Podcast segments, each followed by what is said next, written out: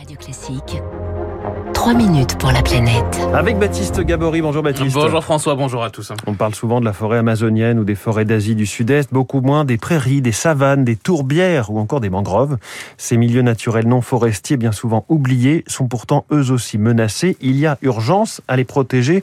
Alerte le WWF dans un rapport publié ce matin. Et eh oui, des écosystèmes naturels donc oubliés, négligés et pourtant essentiels eux aussi. Toutes ces zones abritent une biodiversité très riche, des centaines d'espèces et toutes jouent des rôles cruciaux. Les tourbières des écosystèmes de zones humides couvrent par exemple 3% de la surface terrestre, mais stockent un tiers du carbone du sol. Les mangroves permettent de protéger les côtes des inondations. Les prairies et les savanes stockent la même quantité de carbone que les écosystèmes forestiers.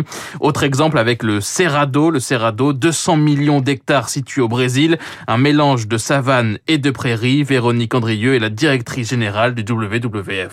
Par exemple, si on pense au Cerrado, c'est vraiment le château d'eau du Brésil. C'est la source de 8 hein, sur les 12 plus grands euh, fleuves du Brésil et qui contribue en fait à des aquifères euh, de première importance dans la région, euh, comme l'aquifère Guarani au Brésil, Argentine, Paraguay, Uruguay. Le Cerrado abrite aujourd'hui 5% des espèces mondiales selon le WWF, mais il a perdu depuis 1985 plus de 26 millions d'hectares, soit une superficie supérieure à celle du Royaume-Uni. Pour le soja et pour l'élevage. Les tourbières de Sumatra en Indonésie ont perdu sur la même période plus de 50% de leur superficie. Pour la culture de l'huile de palme notamment ou pour le caoutchouc, 14% des savanes du Gran Chaco en Argentine ont elles été converties également à l'agriculture au cours des années 2000.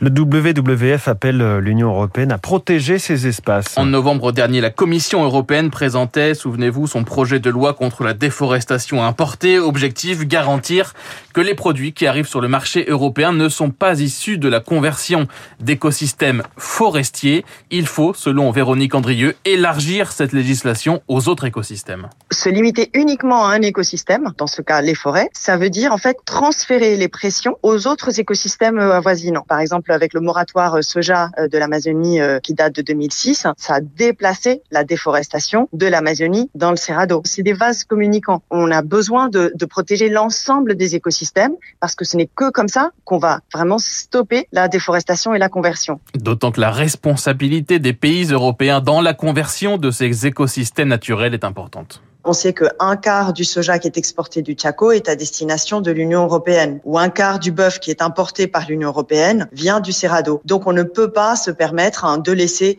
euh, ces écosystèmes en dehors hein, de cette législation, parce que ça reviendrait à laisser une grande partie de notre empreinte de conversion d'écosystèmes en dehors. Emmanuel Macron sera demain, au Parlement européen devant les eurodéputés alors que la France prend la présidence de l'Union européenne. Le WWF appelle donc la France à user de son influence pour intégrer l'ensemble des écosystèmes dans cette législation. Merci beaucoup, c'était Baptiste.